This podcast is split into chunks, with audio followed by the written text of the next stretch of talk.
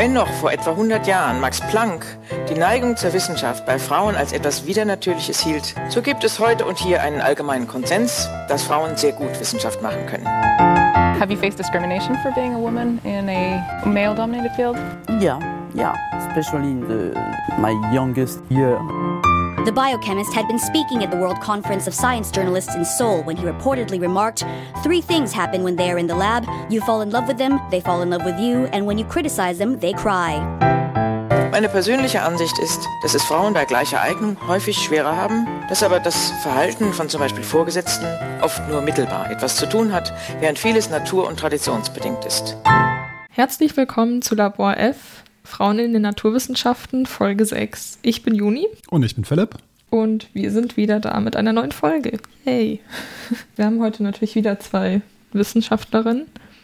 Aber ich habe auch noch was Aktuelles. Ich habe ja noch ein, eine Nachreichung von letzter Folge und noch was anderes. Ich weiß nicht, ob Sie noch was Aktuelles haben. Ich habe, glaube ich, nichts. Okay, dann fange ich mal an. Also, Koalitionsvertrag ist draußen. Ich glaube, also ich habe nur mal ganz kurz reingeguckt weil wir ja in der letzten Folge es hatten mit, was stand in den ähm, Parteiprogrammen mhm. im Koalitionsvertrag. Ich habe jetzt vergessen nachzuschauen, ob da irgendwas rübergerettet wurde. Waren ja alle drei Parteien, hatten ja zumindest bei Ihnen in den Parteiprogrammen irgendwas drin. Mal gucken. Ja, ich habe mir den nicht richtig angeschaut. Äh, eine Lehrerin hatte nur wichtige Sachen für queere Leute geschickt. Ins Queer-Kollektiv bei uns. Waren schon, war schon, war schon ganz okay. Dafür ist das drin, ja. Ja. Gut, also mit was fange ich an? Mit der Nachreichung? Okay. Nachreichung hm. zur letzten Folge ist, glaube ich. Ja. Und zwar hatten sie ja in der letzten Folge was zur, also ganz kurz in einem Satz, doppelsträngige RNA erwähnt. Und ähm, Heilprofis, ich glaube, Profis wissen, dass es auch doppelsträngige RNA gibt, aber Heilprofis dachten sich dann, hm, okay, inklusive mir, RNA ist ja normalerweise einzelsträngig und da habe ich nochmal nachgeschaut. Und zwar gibt es äh, doppelsträngige RNA-Viren, die haben eben ihr Genom in doppelsträngiger RNA kodiert. Abkürzung dazu ist dsRNA. Und da ist es immer so, also es ist generell auch so, dass es immer positiv, äh, naja, also positiv polarisierte Stränge gibt und negativ polarisiert, das dann Sense und Antisense heißt quasi. Also Sense ist positiv und negativ ist Antisense. Und das heißt eigentlich. Hat das was mit der elektrischen Ladung zu tun? Nee. Nee, okay. Aber es heißt trotzdem Polarität. Also. Okay. Ja. Äh, und das heißt eigentlich nur, in welche Richtung die laufen. Also von 5 in 3 Richtung oder von 3 in 5 Richtung, so wie ich es jetzt verstanden habe. Aber das ist so das Hauptmerkmal von denen quasi. Und ähm, vielleicht ganz ja. kurz nochmal, das bedeutet, welches Kohlenstoffatom in den Ribose-Molekülen da am Ende oder am Anfang sitzt. Genau, und das ist eben wichtig, weil äh, die von den verschiedenen Enzymen immer nur in eine bestimmte Richtung abgelesen werden können. Und ja, die positiven Stränge sind dann eben die, die abgelesen werden können. Die, also das ist dann auch bei RMA, mRNA so. Das sind auch positive Stränge quasi, die gehen von 5 in 3 Richtung. Und die sind dann eben dafür da, um Proteine zu kodieren. Mm, und die können auch zur Replikation der dsRNA benutzt werden. Also es ist generell so, sowohl positiv als auch negativ kann zur Replikation benutzt werden, weil die beide eben immer komplementär abgelesen werden. Und von diesen komplementären Strängen kann man dann wieder komplementäre machen. Ähm, aber die Minusstränge haben zum Beispiel keine richtige Aufgabe so an sich, äh, weil die eben nicht abgelesen werden können, um Proteine zu bilden. Die sind quasi in der falschen Reihenfolge, weil die ja komplementär zu den positiven sind. Mhm, ja. Und also die negativen sind immer nur da, um quasi ähm, mRNA zu transkribieren, weil das ja auch komplementär passiert. Also, dass man einen positiven rausbekommt. Mhm. Und die kann man dann eben auch zur Replikation benutzen. Weil man dann, also man stellt aus den negativen, stellt man nur positive her. Und die positiven Stränge sind zum einen dazu da, Proteine dann herzustellen. Ja. Oder abgelesen zu werden zu Protein. Ja. Und aber können auch dann negative wiederherstellen. Die haben quasi zwei mhm. Funktionen und die negativen haben nur eine. So mhm. kompliziert. Das ist wirklich, das war ein Thema. Ich habe mir das angeschaut und man hat so eine Sache gefunden und dann kamen so 50 neue Sachen. Aber gut. Naja, und dieses ganze Ablesen, Transkribieren, Translatieren. keine Ahnung, ähm, passiert eben durch die RDRP, das ist die RNA-abhängige RNA-Polymerase. Das ist ein Enzym, was das alles abliest.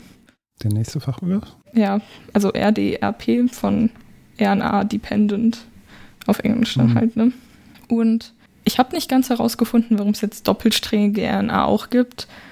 Ich weiß nicht, ob es irgendwie einen Vorteil gibt für die Viren. Das hat sich einfach so entwickelt. Aber es ist dann natürlich ganz interessant, weil man dadurch Viren ganz gut klassifizieren kann. Und ähm, da gibt es eben verschiedene Systeme. Also es gibt die Baltimore-Klassifikation, die ist veraltet. Da wären dsRNA-Viren in der Gruppe 3. Und, das habe ich mir jetzt so aufgeschrieben, weil das wirklich äh, Next Level, das war so die nächste Royal Family Geschichte irgendwie. Das ist die neue Klassifikation und zwar die äh, Virus-Taxonomie heißt es. Mm. Und da gibt es so viele verschiedene Untergruppen quasi und das ist so witzig, weil die dann irgendwie Reich heißen oder Kingdom oder sowas. War so da und dachte mir so, okay. Ähm, die Klassifikationen haben ja. ihren Namen angelehnt an Titel in Königshäusern, oder? Nein. Nein. So cool ist es dann auch nicht, aber es geht quasi von, also die oberste Klasse ist äh, Real oder ich weiß nicht, Realm wird es geschrieben. Realm. Ja, sehr gut. Englisch 1 plus. ich muss noch Englisch fertig lesen und schreiben morgen die Klausuren. Naja. Und für doppelsträngige RNA ist quasi die Ober Obergruppe sind es die Ribovoria. Das wäre Baltimore Gruppe, Baltimore Gruppe, Baltimore Gruppe 3 bis 7. Und das inkludiert quasi alle RNA-Viren und reverse-transkribierende reverse Viren, also die aus RNA wieder DNA machen, wie zum Beispiel die Retroviren, die Sie mal vorgestellt hatten. Genau, HIV. Genau, dann die Untergruppe davon ist das Reich der Ortho, ah, jetzt kommen viele Fachbegriffe, Orthona, ah, Ortho-RNA-Virae oder Virae, keine Ahnung. Mm, ich bin mir auch nicht sicher, ob man das mit diesem RNA so ausspricht, aber dafür steht es auf jeden Fall. Mhm. Das wäre Baltimore-Gruppe 3 bis 5. Und das heißt quasi, wir haben Viren, die ein RNA-Genom haben und eben spezifisch diese RDRP, also dieses spezielle Enzym. Das ist nicht zwangsläufig bei allen RNA-Viren mit dabei. So, und jetzt die beiden Hauptstämme quasi, die so die DSRNA darstellen, ist einmal der Stamm bzw. das Phylum, das ist der gleiche Begriff, der Duplo-RNA viricota und die Klasse Duplo-Pivirecetes. Die gehört aber zu einem anderen Phylum. Und, so, so. Ja. und daran kann man erkennen, dass die DSRNA keine gemeinsamen Vorfahren hat, sondern dass sie sich quasi von unterschiedlichen Positive Sense äh, einzelsträngigen RNA-Viren entwickelt haben. Also nicht alle DSRNA-Viren hatten den gleichen Ursprung. Ach so, das heißt ähm, quasi, die haben sich nicht abgespalten, diese DSRNA-Viren, relativ früh in der Evolution und haben ganz eigene Viren dann entwickelt, sondern mal so und mal so hat sich dann irgendein Virus, naja, ein sie, anderer also, Virus in haben DSRNA. Schon wahrscheinlich relativ früh entwickelt, aber sie, es ist halt nicht so, dass alle von einem Ursprünger, Ursprünger kommen, ah, okay. Ursprung ja. kommen, sondern dass sie halt weiß nicht, da war mal so ein Single-Stranded RNA-Virus und da dachte sich dann so, gut, ich mache ja, jetzt ja, genau. einen Doppelstrang draus und wann anders ist was ganz anderes passiert, also wo dann auch doppelsträngige RNA rausgekommen ist. Haben Sie Beispiele irgendwie gefunden für Ja, ich habe Beispiele, dazu komme ich jetzt. Ah. Es wird jetzt alles ein bisschen interessanter, das war gerade die trockene Theorie mit komischen Begriffen. Ähm, ja, also die erste Gruppe, die Duplo-RNA viricota, ähm, das sind Viren, die eigentlich alles befallen. Also sowohl, sowohl Eukaryoten als auch Prokaryoten. Das müssen Sie erklären, was Pro- und Eukaryoten sind. Das habe ich mir aufgeschrieben. Das wusste ich auch nicht mehr so ganz. Also Eukaryoten haben Zellkern und Prokaryoten nicht. Und meistens sind Prokaryoten Einzeller, aber nicht immer. Und meistens sind Eukaryoten Mehrzeller, aber nicht immer. Und Eukaryoten sind einfach Tiere, Pflanzen, Pilze und Prokaryoten sind zum Beispiel Bakterien. Und bei dieser Klasse von Viren ist es jetzt so, dass die meistens ein spezifisches Kapsid haben, also so eine Schutzhülle, weil bei doppelsträngiger RNA ist es auch so, dadurch, dass sie ja nicht im natürlichen Prozess, wenn wir jetzt unsere DNA transkribieren und dann quasi Proteine daraus herstellen aus der mRNA, da kommt ja nirgendwo doppelsträngige RNA drin vor. Das heißt, der Körper erkennt es relativ gut. Das heißt, die müssen sich immer so ein bisschen einschleichen und mit so Schutzhüllen drumrum. Wobei, glaube ich, auch nicht alle das haben. Ich, das war sehr kompliziert aufgeschrieben. Naja, und ähm, von, dieser, von diesem Stamm gibt es natürlich nochmal weitere Unterteilungen dann. Aber ein Beispiel ist zum Beispiel der Rotavirus, relativ bekannt vielleicht, mhm. zumindest bei Leuten, die Kindern haben. Das ist eine häufige, häufige Magen-Darm-Erkrankung bei Kindern. Und ähm, was auch noch dazu gehört, sind äh, Zystoviren. Das sind äh, die einzigen dsRNA-Viren, die äh, Prokaryoten befallen. Der Rest macht das nicht. Also da, da ist das Beispiel der Bakteriophag, Fise, Bakteriophag Fisex. Den hatte ich letztes Mal schon angesprochen. Ich gesagt, dass da ein Bakteriophag mit dabei ist. Und der befällt dann eben Bakterien. Weil das macht ein Bakteriophag. Ja. Ja. Also ja, Bakteriophag, na klar. Und äh, Duplopivirecetes, die Gruppe, die befallen meistens Pflanzen und Pilze. Da gab es nicht mehr so viel. Mhm. So, und jetzt noch kurz zum Schutzmechanismus. ich, hab, ich hatte ihn letztens schon geschrieben, das ist fast so viel wie so ein eigenes Thema. Ähm, na, also der Schutzmechanismus vom Körper ist ähm, der Dicer, das ist ein, oder das Dicer, das ist ja ein Enzym. Mhm. Ähm, und das zerschneidet gezielt die sRNA. Und das ist quasi der erste Schritt der RNA-Interferenz. Und das ist dann quasi die Bekämpfung von viralen und beziehungsweise dsRNA. Und ähm, diese RNA-Interferenz ist quasi so, dass der Dicer ähm, doppelsträngige RNA zerschneidet in so kleinere Abschnitte. Das heißt dann siRNA, glaube ich. Ich habe es mir nicht mehr genau aufgeschrieben. Und der Körper sieht es dann quasi und denkt sich so, oh nein, wir haben doppelsträngige RNA und zerstört quasi die komplette dsRNA, die die gleichen Sachen kodiert hat wie diese kleine Sequenz. Okay. Ja, und so funktioniert das. Und dazu noch ein kleiner Fun Fact. Ich weiß nicht, aber äh, Emily Bernstein, eine Doktorandin des Cold Spring Haber, nein, Haber Laboratory, ähm, hat das Enzym benannt weil sie die erste war, die gezeigt hat, dass der Dicer eben dsRNA zerteilt. Heißt auch Ribonuklease-Aktivität. Aha. Ja. Aber die kommt jetzt nicht gleich nochmal. Nee, zu der gab es auch nicht so viel. Ja, Aber ich wollte sie trotzdem erwähnen. Natürlich. Ja, das war das schwierige Thema Ein kleiner der Exkurs. doppelsträngigen RNA. Sehr schön. Wahrscheinlich hat da sehr viel gefehlt, aber es war einfach sehr viel und dann irgendwann dachte ich mir so, Ja, genau, muss man das, glaube ich, auch. muss jetzt nicht mehr alles erklären. Das wirklich, ich glaube, selbst wenn ich das studiert hätte, hätte ich es nicht mal komplett geblickt. Aber Je nachdem, was wir Gut. studiert haben, ja. ja, wenn ich das Thema studiert hätte. Ach so, ja, vielleicht. Viren gibt es sehr viele. Mhm.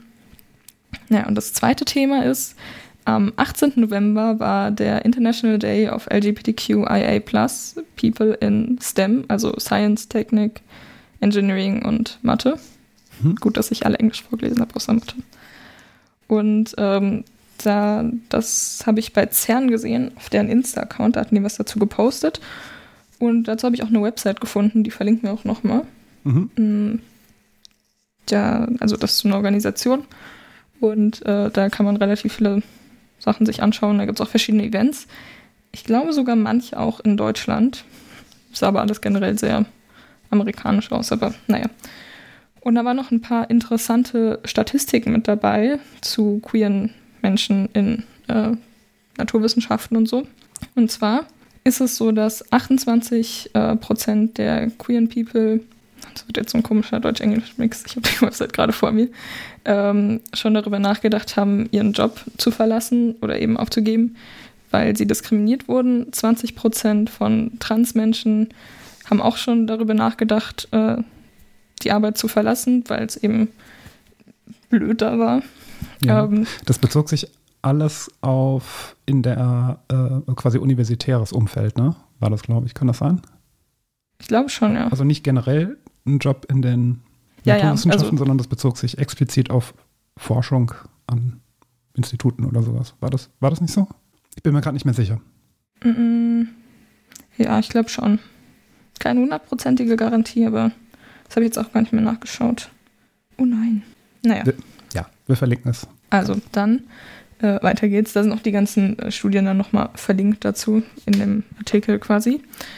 Äh, einer von drei PhysikerInnen ähm, dürf, oder haben sich nicht geoutet, eben um ihre Kar Karriere nicht zu gefährden. Und äh, die Hälfte von trans- oder nicht-binären PhysikerInnen, das ist dann sehr spezifisch, werden eben auch belästigt oder diskriminiert in ihren eigenen Abteilungen. Und generell ist es so, dass ähm, gay, also schwule oder lesbische Menschen oder bisexuelle Studenten ähm, eher weniger eine akademische Karriere anstreben, einfach wegen diesen Hindernissen. Und ja, hier wird dann noch gesagt, dass es generell natürlich viel mehr weitere ähm, Probleme gibt, die alle noch angesprochen werden müssten. Also außerhalb von diesen queeren Sachen, zum Beispiel eben, was wir auch schon oft angesprochen hatten mit äh, die Verbindung zwischen Einkommen und Bildung und so weiter und so fort. Mhm. Und das Datum wurde ausgewählt, weil da der Astronom und ähm, Gay-Activist Frank oder Frank Kamenies, Kameny ein US Supreme Court Fight, also relativ hohes Gericht, ähm, gegen Diskrimina Diskriminierung? gegen Diskriminierung am Arbeitsplatz quasi ähm, hatte. Und gewonnen hat. Ja. Sehr schön. Verlinken wir auf jeden Fall diese Studie nochmal. Ja. Naja, ja. das war's. Das wollte ich sagen. Also 18. Ja. November können wir uns für nächstes Jahr markieren. Wusste ich gar nicht, dass es den gibt. Ich habe es dann nur gesehen. Ja. Ich wollte, keine Ahnung, habe es auch nicht. Nur durch sie dann mitbekommen. Müsste man jetzt natürlich mal gucken, ist das jetzt ein spezielles Problem im universitären Umfeld? Also ist die Quote höher oder niedriger als in allen anderen Berufen? Mhm. Ich weiß, ich, ich kann es überhaupt nicht sagen. 50 Prozent aller, was war das? Ähm, trans- und nicht-binären Menschen. Äh, beziehungsweise hier war es Physikerin. Ja. Ob das jetzt, also ich kann überhaupt nicht einschätzen, ob das jetzt über oder unter dem Durchschnitt ist. Also. Mm, kann, weiß ich nicht. Kann ich mir. Also ich glaube, es ist Durchschnitt. Ja. Allein, also allein die Tatsache, dass es so ist, also 50 Prozent ist natürlich. Ja, es sind generell äh, erschreckende Prozentsätze. Ja. Also jetzt nicht unbedingt so überraschend, nee. aber äh, erschreckend. Ja, das war's. Dann beginne ich mit der ersten Wissenschaftlerin. Hm. Ja, der Name tauchte schon mal auf. Und zwar. Ich weiß nicht mal, was wir in der letzten Folge besprochen haben. Also Nein, die Folge vorher. Da hatten wir eine Informatikerin, deren Name ja entfallen ist. Ähm, Schafi Goldwasser. Ah. Dort haben, Sie, wir, hey, haben Sie die nicht schon vorgestellt? Ja, genau. Dort hatten wir eine Informatikerin, so. Shafi äh, Goldwasser, die den Grace Hopper Preis gewonnen hatte. Ach, ich dachte, Sie orientieren sich immer am L'Oreal-Preis. Ja, den, das, ich nehme mal an, das war aber ein Herr L'Oreal. Ja, aber den haben ja, also die haben schon zwei Leute vorgestellt, die den bekommen haben. Das ist, langsam wird das ein Muster. Langsam wird es ein Muster, ja. Diesmal nehme ich ähm, jemanden, der nicht den Grace Hopper Preis gewonnen hat sondern ich nehme, oder ich stelle vor, Grace Hopper. Wer war ah, das ja. denn eigentlich? Ich glaube, die stand auch bei mir auf der Liste, die kann ich direkt mal streichen. Ja, sehr gut. Habe ich sie ihnen weggenommen. Ist okay. Grace Hopper. Wer war das? Ähm, der Preis ist für besondere Leistungen an Frauen im Bereich der Computer Science, also Informatik, gerichtet. Da kommt sie auch her. Äh, Spitzname ist Amazing Grace, wurde sie wohl manchmal genannt. Sie hat noch ein paar andere Spitznamen bekommen. Volle Name ist Grace Brewster Murray Hopper. 1906 in New York City geboren als Grace Brewster Murray und 92 in Arlington gestorben. Sie war das älteste von drei Geschwistern, war wohl als Kind auch schon sehr neugierig und hat sich sehr für Technik und alles Mögliche interessiert. Gibt so eine Anekdote. Mit sieben Jahren wollte sie unbedingt herausfinden, wie Wecker funktionieren und hat dann alle Wecker im Haus, sieben Stück, auseinandergenommen, bevor die Eltern das mitbekommen haben. Zusammensetzen war dann in den meisten Fällen schwierig. Aber das ist doch eine Top, also das ist doch eine Top-Entschuldigung dafür, wenn du dann zu spät zur Arbeit kommst. Wollte ich gerade sagen, ja. Kannst also sagen. Einen Tag später sind alle zu spät zur Arbeit gekommen. Hervorragend. Oder zumindest die Eltern. Ähm, sie war Informatikerin, Computerpionierin, würde man wahrscheinlich heute sagen, und auch bei der US Navy. Und zwar der letzte Dienstgrad, Dienstgrad den sie hatte, war Rear Admiral. Und Admiral ist schon was sehr, sehr, sehr, sehr Großes. Wird unter anderem, dieses Amt wird vom Präsidenten höchstpersönlich vergeben. Okay. Wieder was gelernt. Ja. ähm, sie hat, also was ist ihre große Leistung? Sie hat im Prinzip was gemacht, für was Informatikerinnen sehr berühmt sind, nämlich ähm, sie hat eine relativ stumpfe, unsinnige Aufgabe gesehen und dachte sich, das muss sich doch irgendwie optimieren oder automatisieren lassen. Und das, was sie dann gemacht hat an dem Ganzen, hat mehr oder weniger auch dafür, dazu geführt, dass es überhaupt uns heute möglich ist, mit IQ unter 180 ordentlich solche Computer zu programmieren. Ich weiß nicht, ob es ein IQ von 180 überhaupt gibt. Mm, das weiß ich auch nicht. Aber. Sie haben doch da Ihre Arbeit drüber geschrieben. Ja, ich, stimmt, ich hatte eine Prüfung. Aber theoretisch gibt's, äh, geht der IQ-Bereich ist nach oben offen, wenn man so möchte. Ja. Nach unten eigentlich auch? Gibt es Negativwerte? Mm, nee, negativ dürfte es nicht geben. Es wird sich immer weiter der Null angenähert. Glaube ich zumindest. Es gibt zumindest Negativwerte in Memes. Ja, ja, ja, ja. Da gibt es aber auch deutlich höhere Werte noch als 180. Das stimmt. ja, das ist schon zu lange her, dass ich mich damit beschäftigt habe. Von irgendjemandem habe ich mal gehört, das müsste egal. So. Wie war ihr Leben? Sie hat in New York den Abschluss gemacht am College mit der Auszeichnung Phi Beta Kappa. Die hatten wir schon mal. Das ist irgendeine so Auszeichnung, eine der ältesten akademischen Auszeichnungen, die in den USA vergeben werden, für ganz besondere Leistungen. Ich weiß nicht mehr, bei wem wir das hatten. Relativ am Anfang. Ja, könnte Erste in der ersten Folge, Folge, oder vielleicht nullte so. Folge sogar, ja. Ja. Ähm, also ist eine sehr hohe Auszeichnung. Dann hat sie 1930 das Studium Mathematik und Physik an Yale beendet, Yale, amerikanische Elite-Universität. Heiratete dann auch einen Dozenten für Englisch, Vincent Hopper, da kam dann der Nachname her, ließ sich aber schon 15 Jahre später, 1945, also direkt nach dem Krieg, von ihm scheiden, hat aber den Nachnamen behalten. Was war er, Professor für Englisch? Ein Englischdozent. Achso, Englischdozent. Ja, der gut. Ist auch, der ist nicht weiter berühmt. Er heiratet auch Englischdozenten, also. Absurd. Als Informatikmensch. ja, ja, soll ja vorkommen. 1934 Promotion auch in Yale, in Mathematik, New Types of Irreducibility Criteria. Das ist was? Das ist ein Mathe-Thema. Ich habe mal kurz reingelesen, ist jetzt nicht. Es geht darum, ob irgendwelche Polynome reduziert werden können. Wer das nachlesen möchte, wie auch immer. Ähm, 1931 bis 1943, also Zeit vor dem Krieg und auch teilweise im Krieg, war sie ähm, Lehrerin am ähm, College für Mathematik und zuletzt hatte sie so was wie eine Assistenzprofessur dann auch dort. 1944 trat sie dann in die US-Marine ein, also US Navy. Eigentlich wollten sie schon vorher eintreten. Ähm, da wurde ihr aber gesagt, dass sie mit 34 schon zu alt ist. Außerdem zu schmächtig.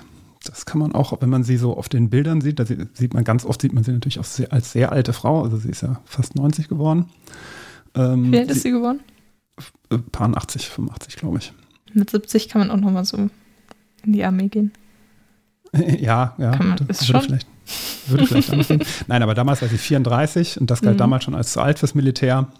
Ähm, außerdem war sie tatsächlich, also sie ist eine sehr äh, zierliche Person, wenn man sie so auf den auf den Bildern sieht und auch es gibt auf YouTube Videos. Da haben wir gleich noch einen kleinen kurzen Einspieler dazu. Außerdem, außerdem wurde ihr gesagt, dass sie ihr Job als Mathematikerin dort zu wichtig wäre. Also quasi kriegsentscheidend. Deswegen durfte sie nicht. Ähm, wie gesagt, 1944 wurde sie dann doch zugelassen. Warum? weiß ich nicht, stand nicht, habe ich nicht gefunden. Hat man dann doch so dringend Leute gebraucht oder? Scheinbar. Sie hat ja auch, sie war natürlich nicht im Kriegseinsatz, sondern sie hat da, also mhm. in der Wissenschaft ja, ja. irgendwas gemacht. Den Dienst hatte sie bei den sogenannten WAVES. Ähm, das sind die Women Accepted for Volunteer Emergency Service. Und auch nur mit einer Ausnahmegenehmigung durfte sie da äh, ins Militär rein, denn eigentlich gibt es ein Minimalgewicht damals, mit dem man in die US Navy aufgenommen wurde. Das Minimalgewicht ist 54 Kilo. Sie kam aber nur auf 47 Kilo. Wie groß war sie denn? Ähm, sie sieht jetzt gar nicht so klein aus. Ich habe ein Bild gefunden, da steht sie neben Reagan, also Ronald Reagan, der mhm. ehemalige US-Präsident, beziehungsweise Schauspieler. Ähm, und sie ist ein Kopf kleiner als er. Und er ist 1,80 habe ich dann nachgeschaut. Also hat mich dann auch interessiert, wie groß sie ist. Keine Größenangaben gefunden, aber dass jetzt jemand, also dass insbesondere eine Frau ein Kopf kleiner ist als 1,85 Meter ist jetzt erstmal nicht krass ungewöhnlich. Naja, für das Gewicht dann aber schon. Sie, sie sieht auf jeden Fall sehr zierlich aus. Ähm, das, kann sich, das kann man auf jeden Fall bestätigen. Mhm. Ähm, das Militärcollege schloss sie als Klassenbeste ab und kam dann als Lieutenant in das Bureau of Ships Computation Project. Ich glaube wirklich, das einzige Gute am amerikanischen Militär ist, dass sie zumindest coole Namen haben. Was natürlich auch im Englischen liegt, weil Englisch hört sich immer cooler an als Deutsch zum Beispiel. Aber die haben sich da, die haben da wirklich schon ein Marketingkonzept dahinter. Ja, ohne Frage. Dass das amerikanische Militär besser im Marketing ist als die Bundeswehr. Ohne ja. Frage. Ob das jetzt gut oder schlecht ist, Ach, weiß ja. man nicht. Hm? Ob das jetzt gut oder schlecht ist, weiß man nicht. Ähm, 1944, das war auch dort, in dieser Computation Group, da bei der US Navy, war sie dann mit beteiligt. Ähm, das war so eine Außenstation in Harvard hm. ähm, an der Entwicklung des sogenannten Mark I. Leiter des Ganzen war ein gewisser Howard Aiken. Und der Mark I war einer der ersten Computer, die es überhaupt gab. Hatte ein Gewicht von 5 Tonnen, also so viel wie ein paar Kleinwagen. Kann man war, schon mal so als Laptop für unterwegs mitnehmen. Als Laptop für unterwegs, Fünf Tonnen ja. sind doch nichts. Relativ schwierig. 5 Tonnen Gewicht, 16 Meter lang. Wie ähm, groß war der Franzose? Der war kompakter, glaube ich. Ich habe nur den Nachbau gesehen in Berlin. Stimmt, der war wirklich im hm, Museum. Nicht 16 Meter lang, nee. So groß. Ja, aber das war ja auch noch ein paar Jahre vorher. Ja. Außerdem war der Franzose war ein rein mechanischer Computer, soweit ich weiß. Ja, das stimmt auch. Der hier war auch schon einer, der hat mit Röhren und sowas, glaube ich, gearbeitet. Ja. Ähm, und das ist tatsächlich der, war der zweite Turing-vollständige ähm, Computer, den es überhaupt gab. Der erste war der Zuse Z3 von 1941. Das haben wir ja letzte Woche gehört. Der Zuse Z1 war gar nicht Turing vollständig. Also ja. war nicht das, was man heute unter einem universellen Computer bezeichnet, sondern der Z3 erst 1941 und dieser hier jetzt 1944 war der zweite, der erste, der in den USA entwickelt wurde natürlich. Und sie hat da bei der Entwicklung auch zusammen mit diesem Howard Aiken Paper auch zugeschrieben, Interessanter Fakt, die erste Berechnung, die auf diesem Computer gemacht wurde, war die Berechnung für das Implosionskonzept der Plutoniumbombe. Herzlichen Glückwunsch. Toll. Genau, sie führte dann in den Folgejahren weitere Berechnungen auch in Harvard an dem Ding aus. Sie war ja ursprünglich eher Mathematikerin hm. und hat dann für das US-Militär irgendwelche Berechnungen, wahrscheinlich von irgendwelchen, weiß ich nicht, keine Ahnung, stand da nicht weiter, was man damit so macht. Außerdem war sie ähm, auch mit am Aufbau des sogenannten Mark II beteiligt, also des Nachfolgecomputers. Und trat dann 1946 aus dem Militär aus, beziehungsweise das war nicht freiwillig, aber der Krieg war vorbei und da wurde dann die Zusatzgenehmigung wieder entzogen. Ja, ja, damals galt das Alter als äh, Begründung. Sie war 38 und sie war ja sowieso nur in der Reserve in der Notfallreserve und da wurde sie nicht übernommen. Ähm, aber auch, das hat man in so einem Interview, was ich mal angeschaut habe mit ihr, das war so auch ihr größter, sie brannte irgendwie dafür, für ihr Land irgendwas beim Militär machen zu dürfen. Also okay. sie wollte es eigentlich unbedingt, konnte aber nicht, blieb aber weiter Forscherin in dem Labor. Dafür lehnte sie auch an ihrem ehemaligen College, dieses Vassar College, wo sie vorher als Lehrerin oder Dozentin ähm, gearbeitet hatte, lehnte, lehnte sie eine volle Professur ab mhm. damit sie in dem Computerlabor in Harvard bleiben könnte. Und tatsächlich bis 66, 1966 gehörte sie auch zur Reserve der US Navy. Das machte sie dann noch drei Jahre bis 1949. Danach zwei Jahre beim Eckert Mauchly Computer, bei der Eckert Mauchly Computer Corporation. Das war ähm, eine Firma, nehme ich an, Die entwickelten auch etwas, was später noch kommt. Komme ich vielleicht gleich noch was dazu äh, drauf. Mm, von 51 bis 71 war sie dann äh, bei der Sperry Rand Corporation. Das ist ein Elektrounternehmen, das später den Namen Unisys bekam. Gab es noch, ich weiß gar nicht, ob es Unisys heute noch gibt als Unternehmen. Ich habe mich gerade schon gefragt, ob man das kennen muss. Ja, ich bin also sowieso ich- nicht bewandert, keine ich, Ahnung. Ich muss es, äh, also ich kannte es auf jeden Fall, Mhm. weil das größte, größte Bürogebäude in meinem Heimatort war immer das Unisys-Gebäude. Bis in die, ich würde sagen, Ende der 19, 90er. Irgendwann wurde das dann von irgendjemand anders gekauft. Da war ein riesiger, großer Schriftzug Unisys drauf. Also quasi Kindheitserinnerung. Daher kannte ich das noch. Dort war sie in der Univac Division und hat den sogenannten Univac 1 mitentwickelt. Das war der erste kommerziell amerikanische Computer. Also der auch massentauglich quasi herstellbar war und nicht nur für universitäre Forschung. Sieht so aus, als ob es Gebraucht wurde. Unisys noch gibt. Ja. Was machen die mittlerweile? Ich glaube mittlerweile eher Dienstleistung. Ja, seit 1990 den Fokus auf Dienstleistung umgestellt. Okay. Ja, also damals haben sie noch Computer gebaut, den Univac 1. Und das war der erste kommerzielle, Erfolg, äh, nicht erfolgreiche, der erste kommerzielle erhältliche amerikanische Computer. Erfolgreich war er nicht, sie haben nur drei Stück verkauft. Ja, aber teuer waren die mit Sicherheit auch. Groß war das Ding auch. Ähm, vielleicht ein bisschen kleiner als jetzt dieser Mark I. Aber mh, und dort war es auch, dass sie zum ersten Mal so auf die Idee kam, naja, wir bauen hier so riesige Maschinen, mit denen kaum jemand umgehen kann. Das heißt, die Dinger zu bedienen, zu programmieren, würde man heute sagen, war relativ, war eine relativ schwierige Aufgabe, ähm, weil im Wesentlichen, da machen wir gleich vielleicht noch einen kurzen Exkurs zu, wie damals, was damals Programmieren hieß und äh, insbesondere welch, was sie dann gemacht hat. Und ihr Ziel war es mehr oder weniger, irgendwas, irgendeine Lösung vorzuschlagen.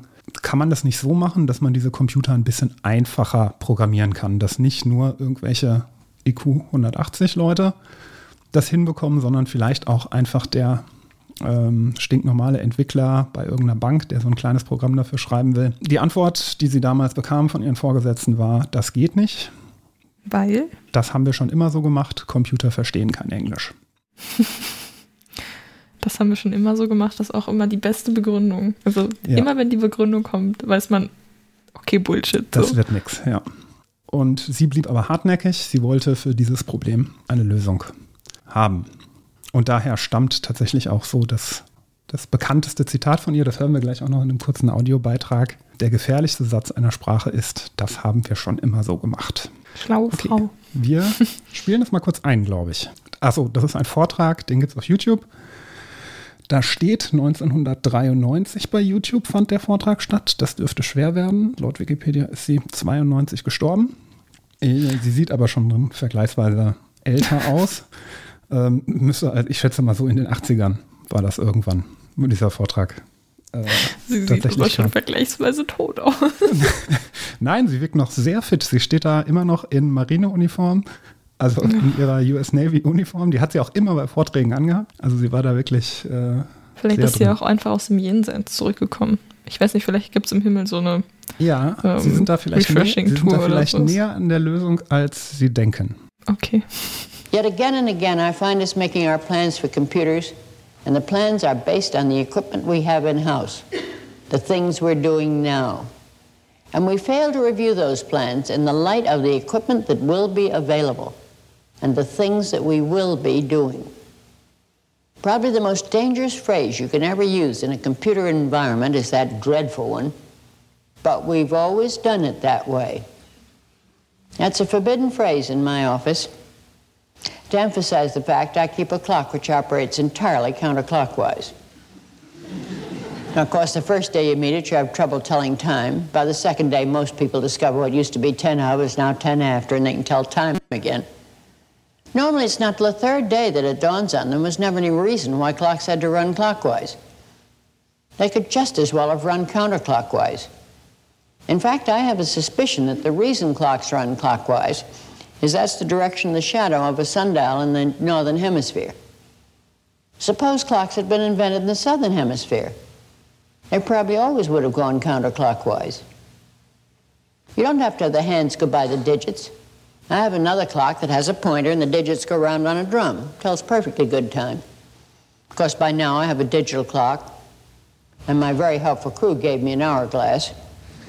But um, they sit there day in and day out and say, never, never, never in this office say.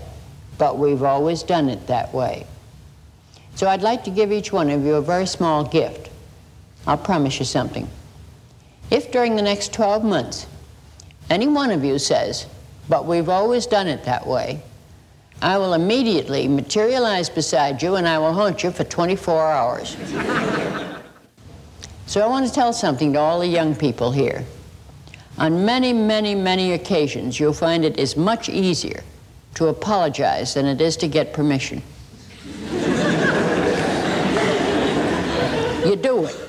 Then when somebody comes after you and says, Are you supposed to do that? Oh, gee, I didn't know I wasn't supposed to do that.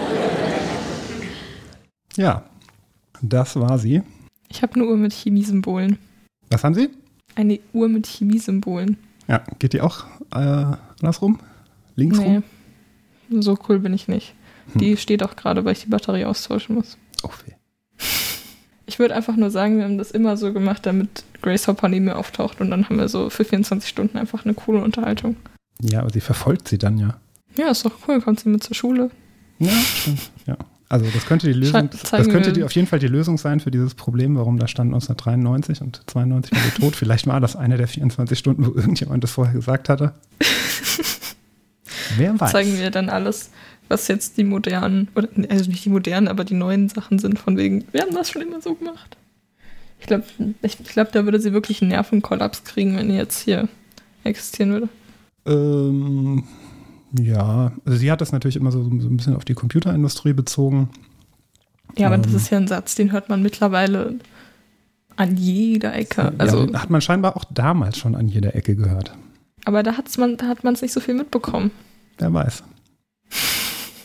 Ich habe nicht mitbekommen, wenn irgendjemand in Amerika gesagt hat, wir haben das schon immer so gemacht. Ich meine, ich war da auch noch nicht auf der Welt, aber theoretisch, naja, war ein lustiger Einspieler. Genau. So, also, sie arbeitet daran, dieses Problem zu lösen, dass endlich auch jeder so einen Computer, nicht jeder, aber zumindest nicht nur Leute, wie nannte sie sie? Sie hat unterschieden in, Mit IQ von 180. nee, sie hat unterschieden in Data Processor. Das ist das, was wir heute so als Programmierer wahrscheinlich ähm, bezeichnen würden, also jemand, der Daten verarbeitet, ähm, und ein Symbol Manipulator, also jemanden, der Symbole manipuliert. Das ist das, was für sie Mathematiker machen. Und zu- zu dem Zeitpunkt war halt Programmieren im Wesentlichen komische Symbole auf, irgendeinen, äh, auf irgendeine Karteikarte schreiben. Das ist eine coole ähm, Studiumsbeschreibung, wenn du so Mathe studierst und einfach auf einer Party bist und cool sein willst. Dann sagst du nicht, ich studiere Mathe, weil dann ist man automatisch nicht cool, es tut mir leid. Also ich finde es cool, ich finde es beeindruckend, aber die meisten wahrscheinlich nicht. Sondern Hm. man sagt einfach, ich manipuliere Symbole. Ja, das könnte man auch sagen, wenn man Astrologie, ähm, ich weiß nicht, Studium dazu gibt es natürlich nicht, aber doch, gibt bestimmt irgendeine Sicherlich. Astrologie-Universität. Astrologie. Das ist dann einfach nur, ich missbrauche die Sterne. Ja, aber ist auch Symbolmanipulator, oder? Doch. Hm. Egal. Machen sie es nicht kaputt? Ja. Ja, genau. Sie wollte, dass das getrennt wird. Sie sagte, um so Datenverarbeitung zu machen, braucht man keine Mathematiker. Die Leute, die gut Symbole manipulieren können, die werden zu Recht Mathematiker. Und wir brauchen Leute, die, die gut Daten verarbeiten können oder mit Daten umgehen können. Daten manipulieren können. Und die, ja, ja, vielleicht das, das dann auch noch, genau. Und das muss nicht zwangsläufig die gleiche Berufsgruppe sein. Ähm, und um jetzt zu verstehen, was sie gemacht hat, äh, muss man so ein bisschen wissen, was überhaupt Programmieren heißt, insbesondere was das zu der damaligen Zeit bedeutet hat. Nach einer Ja. kurzen So, Unterbrechung. Eine Stunde später. Kleinen Nee, nicht technischen eine Stunde. Problem. Mm, ja, Halbe. Eine Weile Das äh, später eine halbe. und einigen YouTube-Tutorials später äh, sind wir wieder da. Ja, das ist Äh, meine alter Schuld. Frische. Wie immer. Gab kleine technische Probleme. Ich weiß wirklich nicht mehr, wo wir waren. Wir waren bei, naja, um zu verstehen, was sie getan hat, Ach so, oh, Grace was Hopper, ist Programmieren? Muss man vielleicht kurz wissen, was heißt überhaupt Programmieren. Jetzt mal ganz simpel. Wir teilen dem Computer mit, was er berechnen soll. Und äh, da man sich nicht davor stellen kann und einfach drauf losreden kann, mach mal. Also es geht mittlerweile bei ein paar, aber dann auch nur sehr äh, eingeschränkt. Das würde man nicht als Programmieren bezeichnen. Muss man das in einer speziellen Sprache machen? Meistens als Text wird das da eingegeben und diese speziellen Sprachen sind Programmiersprachen. Heute haben wir uns daran gewöhnt, dass, da, dass man mehr oder weniger sowas schreiben kann wie a ist gleich 5, b ist gleich 6, c ist gleich a plus b. Wenn, wenn das und das, dann mache das und das, ansonsten mach das und das. Solange irgendwas gilt, tue das und das und so weiter und so fort. Gebe den Betrag aus und so weiter und so fort. Im Prinzip war es das fast. Also viel mehr kommt da auch nicht mehr. Doch kommt noch einiges, aber von den Basics vielleicht.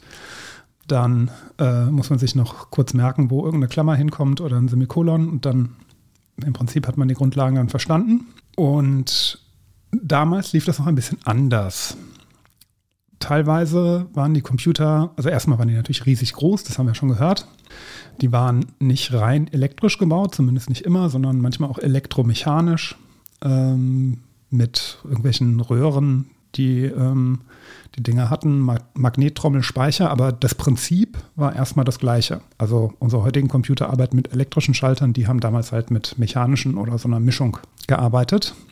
Ein Feature, was wir heute haben und was es damals noch nicht gab, zumindest nicht standardmäßig, war aber zum Beispiel sowas wie eine Tastatur und ein Monitor. Also, dass man äh, quasi die Basic-Ein- und Ausgabe, die wir heute so haben, gab es damals halt einfach nicht. So wie hat das halt. Und dementsprechend war die Programmierung, also erstmal die Bedienung an sich war schwierig und die, äh, das Programmieren dementsprechend noch schwieriger. Aber das hatte ich schon gesagt. Prinzip ist mehr oder weniger das gleiche. Wir haben eine Ansammlung von ganz vielen kompliziert zusammengeschalteten Schaltern. Und dann gibt es, wenn man so will, so ein Eingangskabel. Da legt man eine Spannung oder mehrere Eingangskabel. Da legt man eine Spannung an oder legt keine Spannung an. Und dann gibt es ein oder mehrere Ausgangskabel und da liegt dann auch eine Spannung an oder eben keine Spannung an. Und je nachdem, welches Programm man geladen hat, reagiert, reagieren die Eingangskabel halt unterschiedlich auf die Ausgangskabel. So könnte man das vielleicht zusammenfassen. Über die erste Programmiererin haben wir auch schon gelernt, Ada Lovelace. Und das ist das, was wir in der Informatik als diese Spannung, Nicht-Spannung sagen, meistens 0 und 1. Und auch die Befehle, die wir dem Computer geben, sind letztendlich nur eine Folge von Nullen und Einsen. Ähm, in den 50ern hatte man schon so eine, also eigentlich muss, müsste man eine Folge von Nullen und Einsen eintippen, damit man den Computer bedienen kann. Da gab es damals auch schon so eine sagen wir mal, grobe Abstraktionsschicht. Man hatte, das ist das, was man als Assembler-Sprache versteht. Das war so eine Liste von Befehlen, die konnte ein Computer äh, beherrschen und zwar tatsächlich in Hardware. Da konnte man ihm beispielsweise sagen, nehme das, was an der Speicherstelle X1 steht und schreibe es in die Speicherzelle X2. Und das ist tatsächlich mit X1 und X2 sind physikalische Hardware der Speicher an der und der Stelle also der Arbeitsspeicher, wenn man so will. Ähm, diese Befehle lesen sich dann sowas wie ADD, Leerzeichen D1, Leer, Leerzeichen D2. Das bedeutet dann so viel wie addiere das, was an der Zelle D1 steht, in die Zelle, auf die Zelle D2 drauf und dann steht in D2 halt eben die Addition. Das Ganze gibt es dann noch für Subtraktion, Multiplikation und so weiter und so fort. Wie hat man das ohne Tastatur und Monitor gemacht? Man hat den Code tatsächlich auf ein Blatt Papier geschrieben, also diesen Assembler-Code. Hat ein Blatt Papier genommen, hat das da drauf geschrieben und dann hat man das jemand anderem gegeben und der hat das auf eine Lochkarte. Also das war ein spezieller Computer, der hat dann diese Assembler-Befehle in Lochkarten kodiert. Da wurde dann jeder einzelne, also wenn man, sagen wir, das A auf, heute auf der Tastatur eintippen, dann musste das heute, äh, dann musste das damals in eine Lochkarte gestanzt werden von einem speziellen ähm, Gerät.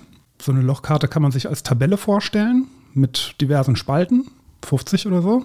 Und in jeder Spalte, jede Spalte kodiert genau ein Zeichen dieses Programms. Es gab exakt zehn Zeilen pro Spalte und je nachdem, welche zwei Löcher von diesen zehn pro Spalte ähm, quasi ausgestanzt waren, bedeutete das, das ist ein A oder ein B oder eine 3 oder eine 5 oder sonst was. Genau. Diese Karten konnte man dann nehmen und in den anderen, in den Das war dann quasi sein Programm auf einer Lochkarte und ähm, dann hat man die genommen, hat die in den Computer reingesteckt, der hat die eingelesen, hat geguckt, an welchen Stellen fließt hier Strom und wo fließt kein Strom. Strom floss eben halt immer genau da, wo die, äh, die kleinen Löcher ähm, waren. Und normalerweise hat er dann die Fehlermeldung ausgespuckt, die man heute auch kennt, wenn man ein Programm schreibt beim Programmieren. Und dann hat man das zurückbekommen, die Fehlermeldung, und hat sein Programm korrigiert und hat es wieder in eine Lochkarte umgewandelt, wieder in den Computer reingegeben, bis keine Fehlermeldung mehr kam. So der übliche Prozess. Ich glaube, es ist ganz gut, dass es nur zwischen zwei Leuten hin und her ging. Weil sonst wäre, glaube ich, wären, glaube ich, ganz viele stille Postfehler mit dabei. Ähm, das kann vielleicht sogar auch noch sein, ja. So Fehlermensch. Ja, ja, ja, das passiert mit Sicherheit auch noch. Da äh, kommen wir vielleicht gleich auch noch dazu, wo, was da noch so weiter schiefgehen kann. Also diese Lochkarten, so ein, typ, ein typisches Programm für so einen Computer, ähm, hatte natürlich nicht nur eine Lochkarte, da passt ja nur eine Zeile, also quasi eine Lochkarte pro Zeile, dann 50 Spalten, halt 50 Zeichen. Und wenn das dann mehrere Zeilen hatte, das Programm, hatte man dann halt so einen, so einen schönen Karteikartenkasten voll mit diesen Lochkarten und Hoffentlich sind sie einem nie runtergefallen. Denn dann wäre es wahrscheinlich ein bisschen aufwendig gewesen, die wieder in die richtige Reihenfolge zu sortieren. Ich glaube, ja, wahrscheinlich, nee, ich glaube, die waren nicht durchnummeriert. Nee. Das aber kein, also ich glaube, das wäre das Erste, was ich machen würde. Dafür das, ein effizienteres System zu finden? Nee, die zu nummerieren. Ich nummeriere schon immer meine Seiten in der Klausur, obwohl man das auch nicht zwangsläufig machen muss. Genau. Das waren die Lochkarten. Damals hatte die Firma IBM, kennt man heute auch noch, hm, ähm, quasi noch eine Abstraktionsschicht draufgepackt. Da konnte man dann, musste man nicht mehr diese reinen Maschinenbefehle, Assembler schreiben, sondern man konnte schon so komplizierte Berechnungen hinschreiben. Sowas wie A ist gleich, Klammer auf, A plus B, Klammer zu, geteilt durch B mal C und so weiter. Also was wir heute so als Variablen bezeichnen und wie man das dann so mathematische Ausdrücke relativ gut hinschreiben kann. Aber das konnte natürlich nicht von dem Computer verarbeitet werden, sondern das musste wiederum erstmal in Assembler umgesetzt werden. Das heißt, mhm. die Programmierer, Mathematiker haben ihren Code dann in diesem Shortcode geschrieben von IBM und das musste dann umgewandelt werden. Das heißt, jede Variable ABC musste umgewandelt werden in eine echte Speicheradresse. X1, X2, X3 und so weiter und so fort. Für jeden Operator, Operatoren gleich mal geteilt, musste der Maschinenbefehl für diesen Operator ähm, eingesetzt werden, also umgewandelt werden.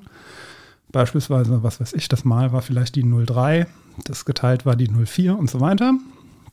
Und ganz am Ende musste das Ganze dann noch in Binärcode umgewandelt werden, also wieder in die Nullen und Einsen. Eigentlich nicht, das eigentlich ein sogenannter 12-Byte, sogenannte 12-Byte-Wörter, aber das ist hier erstmal egal. Wir stellen uns vor, das sind Nullen und Einsen. Und wer hat das gemacht? Das waren hauptsächlich Frauen. Frauen haben quasi die hm, Befehle, die die Programmierer geschrieben haben, den Code, haben die umgewandelt in etwas, was ein Computer versteht. Hm. Und ähm, das haben sie getan, oder das geht so, habe ich gelesen. Das äh, haben sie getan, weil sie wohl, oder das haben hauptsächlich Frauen getan, wahrscheinlich auch, weil es relativ äh, günstige Arbeitskräfte waren, aber wohl auch, weil sie eher zuverlässiger waren als Männer und weniger Fehler gemacht haben. Tja, aber das war ja auch ähm, wie in der nullten Folge, in einer mhm. Zusatzfolge, ähm, bei der NASA haben wir auch viele Frauen in der Berechnung gearbeitet. Genau, das war ja auch die gleiche Zeit, ist ja etwa die gleiche Zeit. Ja, genau. Das waren wahrscheinlich die, die das damals auch so teilweise vielleicht gemacht haben. Die Jobbezeichnung für diese Frauen damals, die Code war umwandeln Computer. in Maschinencode, nein, war Ach, Compiler. Das war bei Mathe. Na, aber so ähnlich. Genau. Also, tatsächlich, Compiler war eine Jobbezeichnung, das waren Menschen. Jeder, der heute weiß, oder der schon mal programmiert hat, weiß, dass man heute unter Compiler Menschen im Computer. etwas anderes versteht. Ähm, insbesondere war das eine ziemlich ätzende Aufgabe. Mhm. Also einfach so quasi Variablen in irgendwelche Speicherbereiche umzubenennen, in irgendeiner Tabelle nachschlagen, was ist der Operator für äh, der Zahlencode für den und den Operator, das Ganze dann in Binärcode umwandeln. Also wie Buchhaltung. Ja, Buchhalt, ja, ja, im Prinzip. Irgendwelche Symbole in andere Symbole umwandeln. Letztendlich war es naja, genau das. Also das ist nicht Buchhaltung, aber Buchhaltung ist genauso toll. Genauso spannend vielleicht, ja. ja.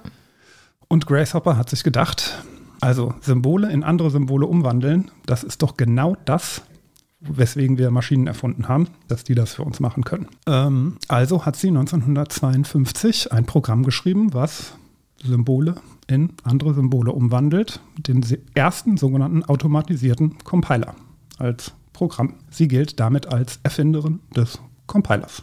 Ein sehr wichtiger Schritt. Ja. Sehr, sehr wichtiger Schritt. Ja, das stimmt. Wer erinnert uns sonst an die ganzen Semikolons, die wir vergessen haben? Ja, ja, ja, ja. Ihr erstes Compiler-Programm hat sie genannt A0. Ein sehr schöner Name für etwas Erstes. Ähm, Das stimmt, aber man hätte es trotzdem kreativer wählen können. Ja, wir werden gleich sehen, bei der Namensgebung ihrer Erfindung war sie nicht besonders kreativ. Aber sie hatte doch Connections zur, äh, zum Militär. Die haben doch eine gute Marketingabteilung. Ja, aber A0, also äh, ich finde A0 spektakulär gut. Einfach für irgendwas, was das erste seiner Art ist. Und es gibt, danach folgten übrigens noch A1, A2, A3 und so weiter. Ähm, und streng genommen ist das auch nicht das, was man heute unter einem Compiler-Programm versteht. Das ist aber zu kompliziert jetzt. Zur gleichen Zeit, das gibt so einen kleinen Streit zwischen Großbritannien und USA, wurde übrigens noch Autocode entwickelt. Das ist ein anderer Compiler, der auch der erste ist, aber in Großbritannien zu der Zeit. Aber die beiden wussten nichts voneinander. Das heißt, parallel, ich habe jetzt auch nicht notiert, wer Autocode ähm, erfunden hat. Die wurden parallel entwickelt. Das ist zum. Beispiel ein schlechterer Name für den ersten Compiler. Autocode, ja, ist zumindest Naja, A1, nu- ähm, A0 ist schon schöner. So. Hm. Ja, das auf jeden Fall. Ähm, tragischerweise wurde das am Anfang gar nicht so viel genutzt. Die haben dem, die haben dem ganz, der, dem Braten nicht getraut, wenn man so wollte. Hat, Überraschung. Wir, heute, heute wissen wir, es hat sich durchgesetzt. Sitzt niemand mehr da und muss den Code händisch in Maschinencode übersetzen. 1954 wurde sie dann auch bei der Firma, also äh, Unisys, damals hieß sie noch anders, Name vergessen, Director of Automatic Programming. Sie entwickelte eine Programmiersprache, Flowmatic. Das war die erste Programmiersprache, die so ein bisschen dem Englischen nahe war. Das war nämlich auch ihr Ziel. Sie wollte eine Programmiersprache schaffen, die, die sehr nah an der englischen Sprache ist, damit jeder die bedienen kann oder Programme schreiben kann. Und jetzt raten Sie, wie hat sie die Programmiersprache ursprünglich genannt? Kann ich mir das irgendwie herleiten? Auch irgendwas mit 0? P0? B0. Genau. B0. Ja, also, ähm, also sie hat die Sprache B0 entwickelt, danach Flowmatic irgendwann, inklusive Compiler eben genau für diesen UNIVAC. Und das waren so ihre ganz großen Erfindungen, die so auf sie zurückgehen. Sie war noch an vielen anderen Sachen beteiligt. Ähm, sie war dann Teilnehmerin auch der 1959 gab es eine Code Codasyl Conference. Das ist ein Akronym Conference on Data System Languages. Sie war dabei eine Beraterin, um Sprachen zu entwickeln, die weiter entfernt sind von dieser Maschinensprache und insbesondere um Sprachen zu entwickeln, die eben nicht nur für einen Computer, mit dem man einen Computer programmieren kann, sondern auch universell Computer programmieren kann, also auch andere.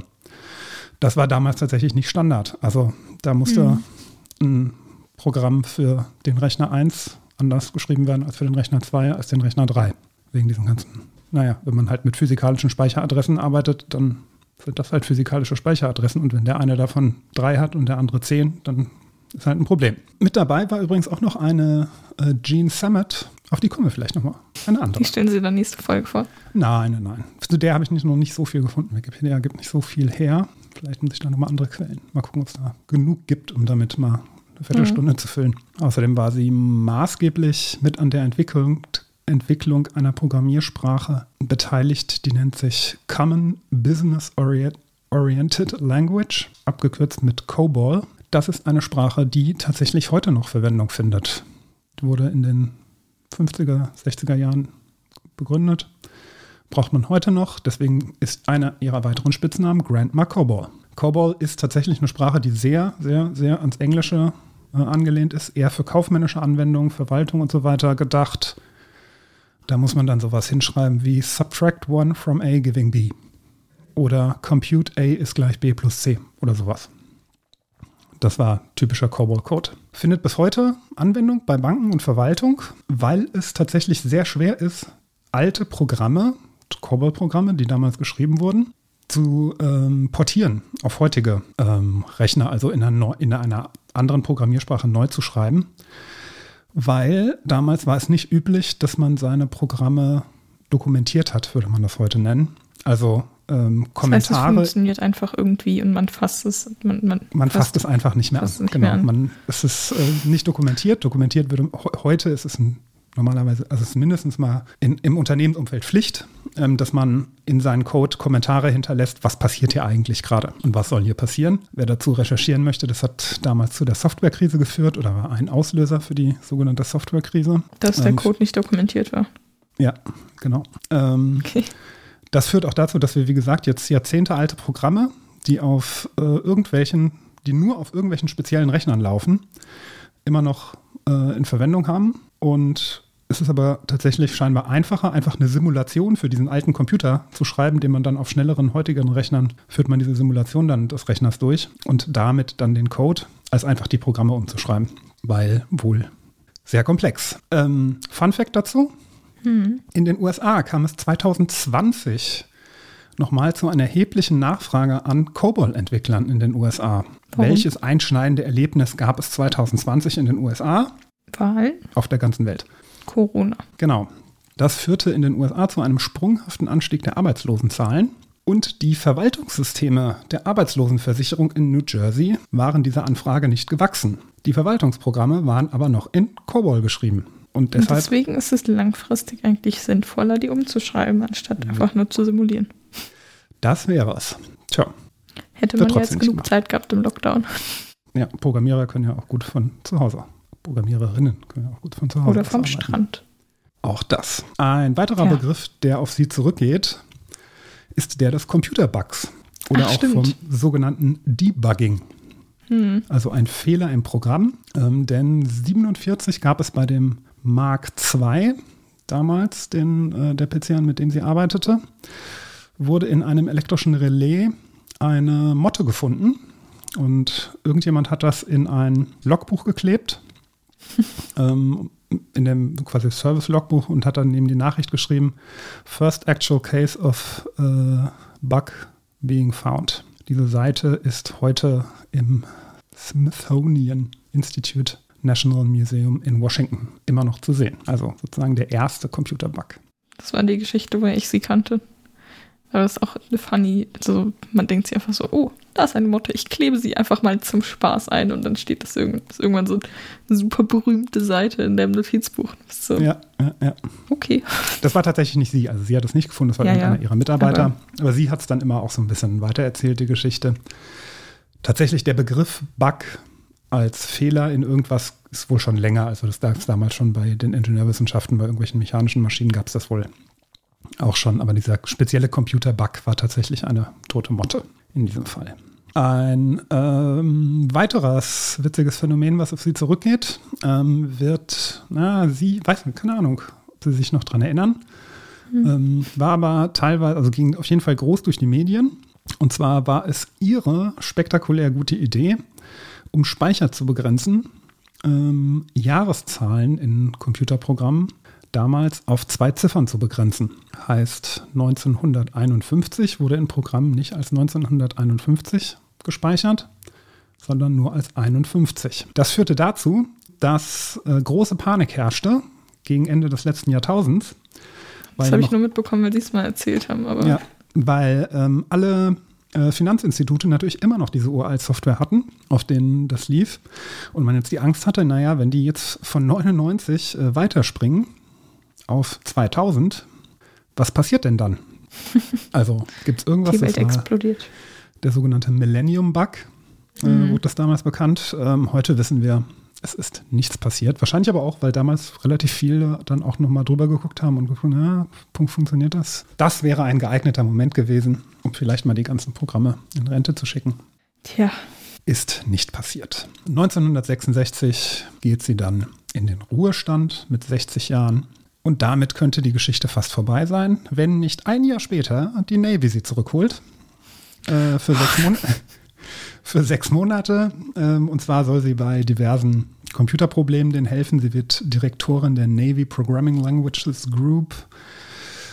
Das ist so ihr zweiter wichtiger Punkt, den, mit dem sie dann die letzten, äh, zuletzt sich beschäftigt hat. Also sie hat quasi überprüft, Programme entwickelt, wie kann man Computer auf äh, testen, ob die gewisse Standards erfüllen. Das war so mhm. quasi die Folge. Wir wollen ein Programm, das auf allen Rechnern läuft und nicht auf nur einem speziellen oder sowas. Ähm, und das dann zu Inkompatibilitäten und sowas kommt. Genau. Ähm, ihre Standards wurden dann auch übernommen von der sogenannten National Institute of Standards and Technology. Die NIST, die kennt man vielleicht heute, hat man schon mal gehört. Für verschiedene Standards zuständig. Und dann 1971, also ein Jahr später, ein Jahr später, ne, vier Jahre später, war dann doch ein bisschen länger, geht sie dann tatsächlich in den Ruhestand. Yay. Bis ein Jahr später sie von der Navy zurückgeholt wird. Ernsthaft? Ja. Und zwar dann als Captain und elf Jahre später arbeitet sie immer noch für die Navy. Beförderung Solange zum, es dir Spaß macht. ja, Beförderung zum Commodore. Ähm, das ist dann dieses Rare Admiral Hm.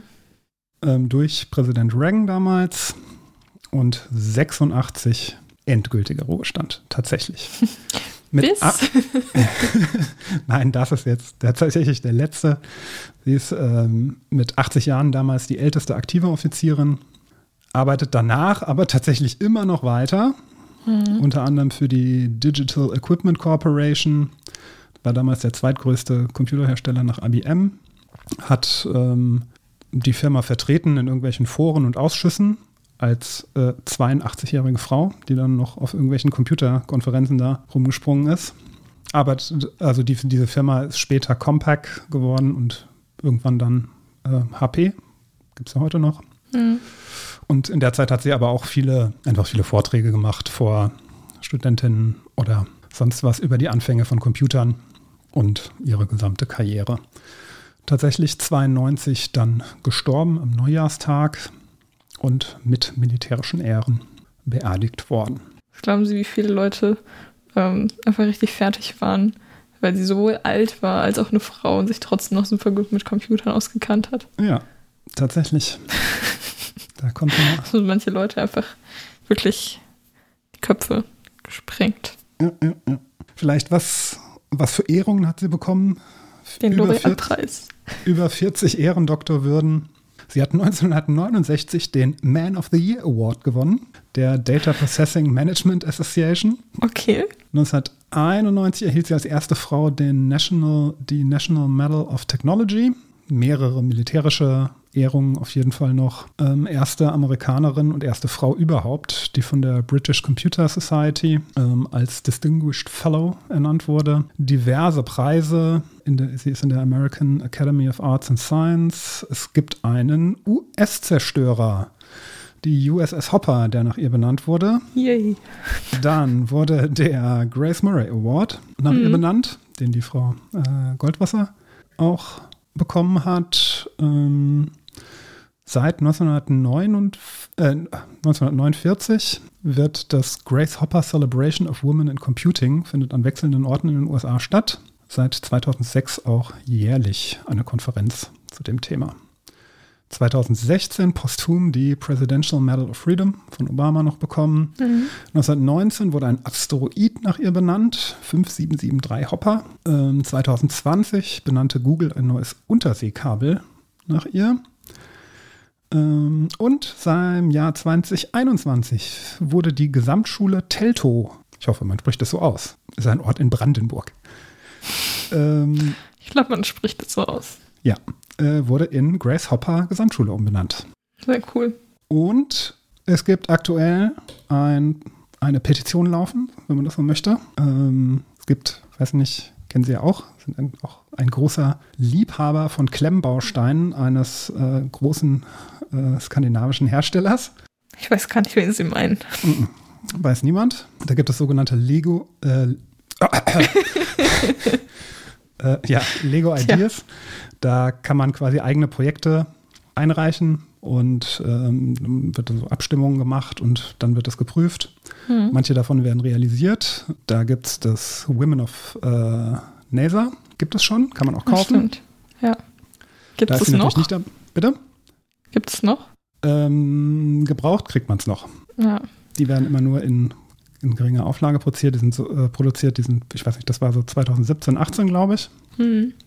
Ähm, vielleicht da von denen stellen wir mit Sicherheit auch nochmal eine vor. Und von der gleichen Dame, die das gemacht hat, die hat jetzt eine neue Lego Ideas Vorschlag gemacht, Women in Computing. Und da ist sie natürlich dann auch mit dabei. Gibt es den schon?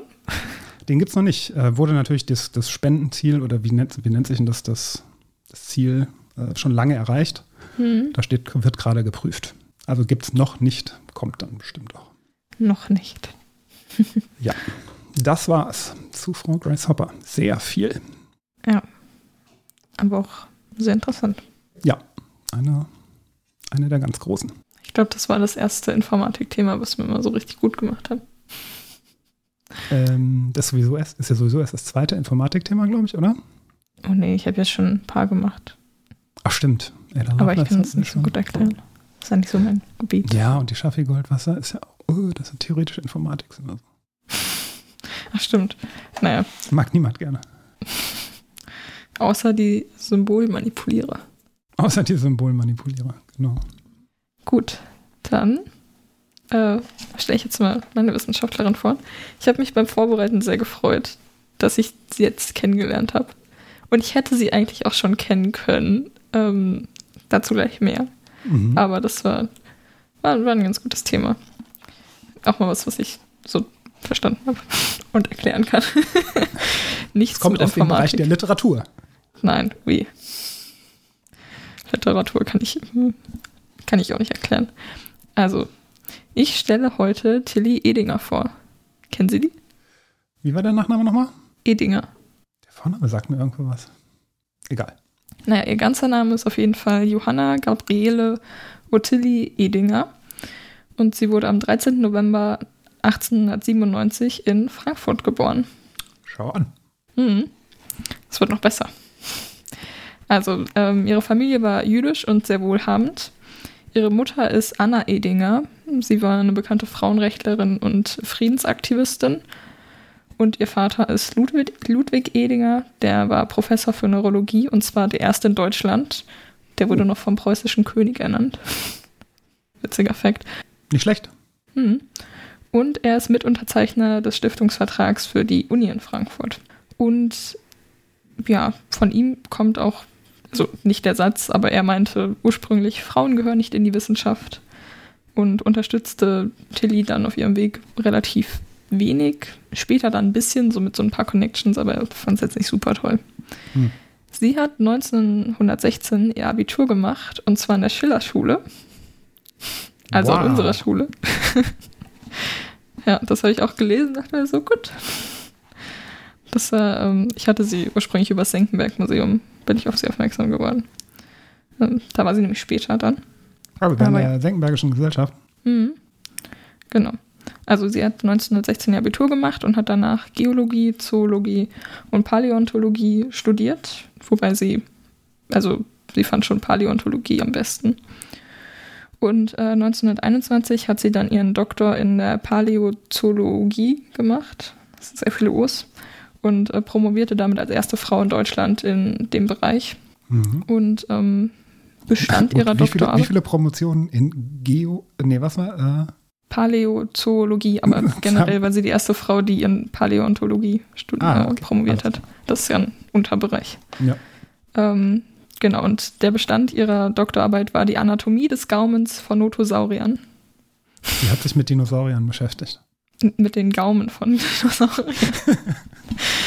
und äh, Notosaurier sind so Flossenechsen. Die korrekte Bezeichnung dafür ist Sauro, Sauropterygia. Mhm. Die sind ausgestorben. Die haben so vor 251,9 bis 201,3 Millionen Jahren gelebt. Also relativ lange, langer Zeitraum, ist auch schon Mhm. relativ lange her. Und ähm, da sah natürlich die Plattentektonik noch ein bisschen anders aus und die Kontinente und so. Aber die kommen, also die Ausgrabungen waren dann äh, so Mittelmeerraum in Deutschland, sehr oft. Was ich immer komisch finde, ich, ich finde es immer komisch, dass Dinosaurier in Deutschland waren. Warum in Deutschland so? Sogar hier ganz in der Nähe, oder? Das ist doch in, in ja, Darmstadt. ja, ja, und ähm, im, auch weiter im? Norden Koblenz? Europas. Also in Berlin war auch irgendwas, Nähe Berlin. Ich habe es mir nicht genau angeschaut. Und noch in Südchina, also so Europa, Asien waren die quasi. Im, je nach Art waren die ungefähr 1 Meter bis 3,8 Meter lang. Und die sehen, eigentlich sehen die aus wie Krokodile, länger und schmaler. Und äh, leben im Wasser und teilweise an Land. Also man kann die ganz gut so mit Robben vergleichen. Also von der Lebensart her. Von der, okay, ja. Nicht von, nicht von der Figur. Ja, das Ähm, eine sind Säugetiere, das andere wahrscheinlich auch nicht. Ja, das auch. Genau, und sie hat sich dann auf jeden Fall mit der Anatomie des Gaumens von diesen Sauriern beschäftigt. Mm, Dabei stieß sie dann aber auch auf Schädelfragmente von, äh, von dem Notosaurus mirabilis. Der war bis zu drei Meter groß. Nur so, Mhm. habe ich nachgeschaut.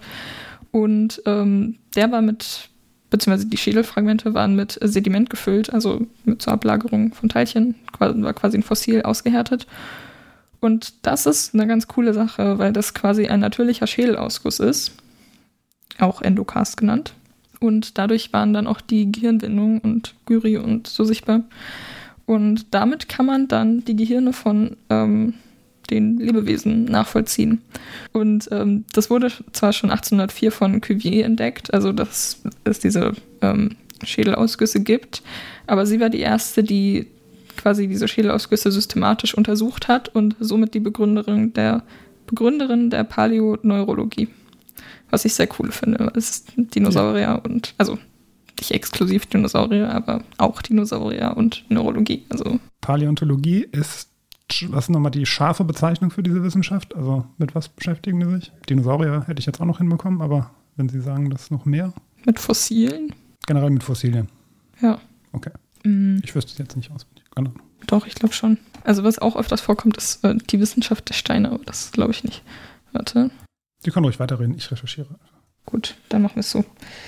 Ja, genau. Also sie ist die Be- Begründerin, Begründerin der Paläoneurologie. Und ähm, was kann man damit machen?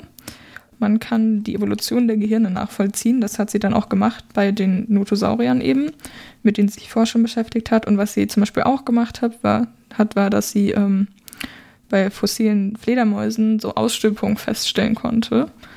Und die waren eben für die Ultraschall-Echos zuständig, die Fledermäuse jetzt ja auch aussenden. Das Hm. heißt, man konnte quasi rückvollziehen, dass es das bei früheren Fledermäusen auch schon gab. Ah, cool. Genau. Also schon sehr früh quasi in der Entwicklung. Mhm. Wobei, Ne. Moment, ganz kurz, Fledermäuse sind doch auch Säugetiere, ne? Ja. Sind ja noch gar nicht so alt, die Säugetiere, deswegen. Ja, aber die sind jetzt nicht erst seit gestern da mit dem Ultraschall unterwegs. Ja, die Paläontologie ist nämlich auch äh, ist nämlich die Wissenschaft von den Lebewesen und Lebewelten der geologischen Vergangenheit. Also Fossile. Gegenstand sind meistens Fossilien, äh, ja, meistens älter als 10.000 Jahre. Also ein sehr breites Zeitspektrum. Mm, 1921 bis 1927 war sie dann auch am Paläontologischen Institut tätig in Frankfurt. 1927 bis 1938 ehrenla- ehrenamtliche, ehrenamtliche Kustodin im Senckenberg-Museum, also quasi wie eine Kuratorin, nur ein Ja. anderer Begriff. Mhm. Und 1929 hat sie eins ihrer Hauptwerke veröffentlicht, und zwar die fossilen Gehirne, heißt das. Ein Buch. So, ich muss kurz umblättern. Ah, Zettelwirtschaft. Sie strebte auch eine Professur an am Neurologischen Institut. Da war sie von 1931 bis 1933. Das wurde dann aber von den Nationalsozialisten verhindert, mhm, die ja dann da, da waren in Deutschland. Und sie war eben Jüdin, also nicht die beste Kombi. Äh, sie arbeitete aber noch bis 1938 sozusagen verdeckt im Senckenberg-Museum. Mhm. Der ähm, Leiter des Senckenberg-Museums, ich weiß nicht mehr, wie er heißt, war auch äh, in der NSDAP, aber er fand den Antisemitismus ein bisschen unlogisch und hat deswegen halt den MitarbeiterInnen noch gewährt, da weiterzuarbeiten. Aber nach Mhm. der Reichspogromnacht am 9.11.1938 musste sie dann gehen. Und 1939 floh sie in die USA und äh, da hat ihr Philipp Schwarz geholfen. Das war ein Arzt, glaube ich. Ähm, genau, und da, also war ein kleiner Zwischenstopp in England, glaube ich, und dann ist sie in die USA gegangen, äh, nach Harvard tatsächlich auch und hat dann da weitergearbeitet. 1948 hat sie äh, ein weiteres Hauptwerk quasi veröffentlicht, und zwar The Evolution of the Horse Brain. War wohl wichtig, Für die Pferdeforschung. ähm, Pferdegehirne zu untersuchen. Also auch mit Evolution und so, ne, aber Nice. Fand ich trotzdem witzig. Und äh, ja, in den 60ern hat sie ähm, sich vor allen Dingen für mh, die Wiedergutmachung eingesetzt von Deutschland, eben, dass sie die bekommt. Und gleichzeitig aber auch für die Entnazifizierung deutscher Kollegen und dadurch, dass sie, oder dafür, dass sie eben wieder in internationalen wissenschaftlichen Kreisen aufgenommen werden und da nicht so äh, stiefmütterlich behandelt werden, Wer, wenn man es so sagen will. wer, Mhm. soll, wer soll da aufgenommen werden? Naja, dass deutsche Kollegen einfach wieder international mitreden dürfen, sozusagen. Obwohl sie in der NS-Zeit. Nicht, obwohl, also generell einfach, würde ich sagen. Okay. Ich glaube nicht, dass sie jetzt war, uh, der war ein krasser Nazi, aber das nur hier, der kann schon wieder mitreden, so. Kann ich mir nicht vorstellen. Nee, ich kann mir vorstellen, kann ich es mir auch nicht. Genau. Ja, manche sind ja Kanzler geworden noch, also von daher. Tja. Ähm, ja, also sie hat, da, hat dann in Harvard äh, weiter geforscht und hat dann, ich habe mir nicht genau das Alter aufgeschrieben, aber ähm, auch irgendwann dann nicht mehr offiziell weitergearbeitet, ähm, war dann aber noch im Hintergrund weiter tätig und hat auch noch weiter geschrieben und so. Und äh, am 26. Mai 1967 ist sie gestorben. Sie ist 69 Jahre alt geworden. Und äh, sie ist gestorben vor dem Harvard Museum für vergleichende Zoologie, weil sie von einem Auto angefahren wurde, weil sie schon ihr ganzes Leben lang schwerhörig war und das Auto einfach nicht gehört hat. Das war auch ein Grund, warum sie, glaube ich, relativ früh, mh, also sie hätte noch weiterarbeiten können, so an sich, aber sie hat relativ früh quasi äh, aufgehört, weil einfach die Kommunikation sehr schwierig war. Also es gab natürlich auch schon irgendwie Hörgeräte, aber ob die jetzt so gut waren, ist eine andere Sache und es war einfach immer eine große Barriere. Genau, sie liegt auf dem Frankfurter Hauptfriedhof begraben, bei ihren Eltern. Kam sie zurück nach Deutschland? Nee, Nee. aber sie wurde da trotzdem begraben. Sie war oft äh, zu Besuch in Frankfurt und so, also sie war mal sehr Mhm. Frankfurt treu. Und jetzt noch zu den Sachen, die alle nach ihr benannt wurden. Und zwar einmal eine Notosaurus-Art, die heißt Notosaurus edingare oder edingare. Ed- Edingarae. Spricht man das als Ä aus oder als AE? Als Nicht-Lateiner, keine Ahnung. Ich auch nicht. Dann gibt es noch die Tilly Bones, die nach ihr benannt wurden. Das sind verdickte Knochen bei Fischen. Ich habe keine Ahnung, warum sie nach ihr benannt wurden. aber sie sind es. Es gibt auch keinen Grund, warum es diese Knochen gibt übrigens. Also Das ist quasi der Blinddarm der Fische. ja, irgendwie schon. Dann hatte sie noch eine Ehrenmitglied Ehrenmitgliedschaft in diversen Instituten und Organisationen. Die habe ich mir jetzt nicht alle aufgeschrieben. Es waren viele. Mm, Was ich noch gesehen habe, was aber nicht richtig glaubwürdig ist, glaube ich, ich habe es nicht wiedergefunden, ich habe es einmal gesehen, ist, dass ein Marskrater nach ihr benannt wurde. Ich wollte es aber trotzdem einfach mal sagen. Vielleicht stimmt es ja. Ich habe nur nichts weiteres dazu gefunden. Weil es einfach nur auf Wikipedia stand, dass es so ist, oder? Nee, es stand nicht mal auf Wikipedia. Achso. Nicht mal da. Ähm, genau. Seit 2004 gibt es den Tilly Edinger Preis. Der wird von der Paläontologischen Gesellschaft verliehen und ist mit 2500 Euro dotiert. Und der geht an äh, junge WissenschaftlerInnen in der Paläontologie. Jung heißt unter 35. Äh, Frauen wurden ausgezeichnet. Knapp verpasst, wobei sie auch kein Paläontologe sind. Ist richtig. Ähm, Frauen wurden ausgezeichnet 2007, zweimal in 2012 und, zwei, äh, und 2013. Allerdings geht die Liste auch nur bis 2013. Und ich war auf der Seite vom Paläo Paläontologischen Gesellschaft. Hm. Und es ging einfach nicht, also man weiß nicht, was danach damit passiert ist. Man findet auf jeden Fall nicht mehr viel im Internet. 2014 wurde ein Platz nach ihr benannt in Bockenheim, der Tilly Edinger Platz, Nähe, Krass. Nie in der. Nähe des Senckenberg-Institut. Ja, Haben Sie also- mal geguckt, wo der ist? habe ich auch noch nie, nee, habe ich nicht geschaut, aber ich habe hab ihn noch nie aktiv wahrgenommen. Ja. So, Ja, es gibt ja hunderte Plätze hier in Frankfurt, also von daher. ja, das stimmt.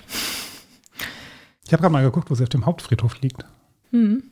Sie liegt bei äh, 2GG21. Kann man auf der Karte nachgucken.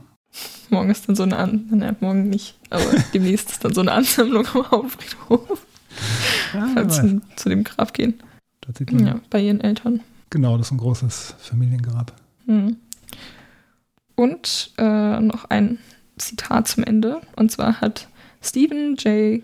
Gould, das, der war Paläontologe, Geologe und Evolutionsbiologe, äh, gesagt, sie ist eine der außergewöhnlichsten Wissenschaftlerinnen des 20. Jahrhunderts. Und dafür kennt man sie erstaunlich wenig. Ja, ich kannte sie nicht. Ja, ich auch nicht. Obwohl ich in Frankfurt geboren, aufgewachsen bin. Ich auch. Aber ich weiß nicht, ob man das so gelten lassen kann, aber ich mag keine grüne Soße. Hm. Hm. Tragisch. ja, es gibt ein paar in Frankfurt tatsächlich. Durch, ich glaube, durch die, äh, ist das Senckenberg-Gesellschaft oder Senken- Senckenbergische Gesellschaft? Ich eben Senckenbergische, aber gerade bin ich mir nicht mehr sicher. Ich glaube, Senckenberg-Gesellschaft. Gibt es, glaube ich, schon ein paar äh, berühmte Wissenschaftlerinnen. Dadurch, dass die Uni natürlich auch ähm, relativ Mhm. alt ist, hier in Frankfurt. Ja. Ja. Ich habe auch schon auf meiner Liste, ist vielleicht Nummer nächste oder übernächste, ist auch eine Frankfurterin. Aber nicht die, über die wir schon mal gesprochen hatten. Ähm, hatten wir schon mal über eine gesprochen? Ja. Die lebt aber noch. Äh, die lebt noch. Gut, dann ist es ja offensichtlich nicht die Person. Nein, ich rede über eine Ich will Tote. jetzt hier nicht spoilern. Ähm, nee, aber dieses, ähm, diese Gehirnausgüsse, so heißt es nicht, Schädelausgüsse, ähm, Gehirnausguss ist was anderes. sind tatsächlich ganz Ergüsse. interessant. Ah, Vor allen Dingen, wenn die äh, eben natürlich entstehen durch Sediment. Man macht es aber auch einfach öfters mal mit Gips oder so. einfach Und das- Abdrücke. Also ich finde ich find das generell immer so faszinierend, weil das wurde 1804 entdeckt, aber es kam einfach niemand auf die Idee, die mal zu analysieren, so evolutionstechnisch und so. So, alle dachten sich so, cool, wir haben hier ein Gehirn, was machen wir damit? Keine Ahnung. Ähm, na Und- gut, wie alt ist die Evolutionstheorie? Darwin war Naja, jetzt auch nicht aber- so also- spektakulär viel früher, oder? Ja, aber trotzdem. Also auch generell bei so Themen denke ich mir also, aber warum hat man das denn früher nicht gemacht? Also bei so Sachen, die jetzt nicht irgendwie technische Mittel oder so gefehlt hätten, ähm, sondern einfach so, das ist doch der nächste logische Schritt. So. Also vielleicht, ich bin wahrscheinlich einfach nur maximal gebiased, aber Ja, gut, es war natürlich auch lange Zeit, wo, also, dass man überhaupt eine Vorstellung davon hat, was ist systematische, was ist systematischer Erkenntnisgewinn? Wie kann sowas funktionieren, ist ja jetzt auch noch nicht so alt. okay, Also von muss jetzt wohl daher, einfach akzeptieren. äh, Evolutionstheorie Darwin war übrigens 1859. Nee, es war schon 50 Jahre später. mehr. Es war so in 1920ern. Nein, nein, aber das, äh, die, also der erste, der die Gipsabdrücke quasi, Ach so. äh, nicht Gips, sondern das war ja 1800 irgendwas, Ja. haben wir gesagt, ne? Ja, vielleicht ist halt auch, ich meine, auch einfach, naja, irgendjemand muss ja das Geld Aber dafür vielleicht hergeben. nicht das Wichtigste. Wenn man, wenn man keinen Geldgeber findet, hat man halt Pech gehabt. Aber Gehirne sind doch cool. Ich habe ein Gehirnplakat in meinem Zimmer. Eine Zeichnung oder ein echtes. Nee, ähm, da sind so die verschiedenen Bereiche drauf. Ich Ah, ja, Ich ja, übe schon mal ein ein bisschen. schematisches.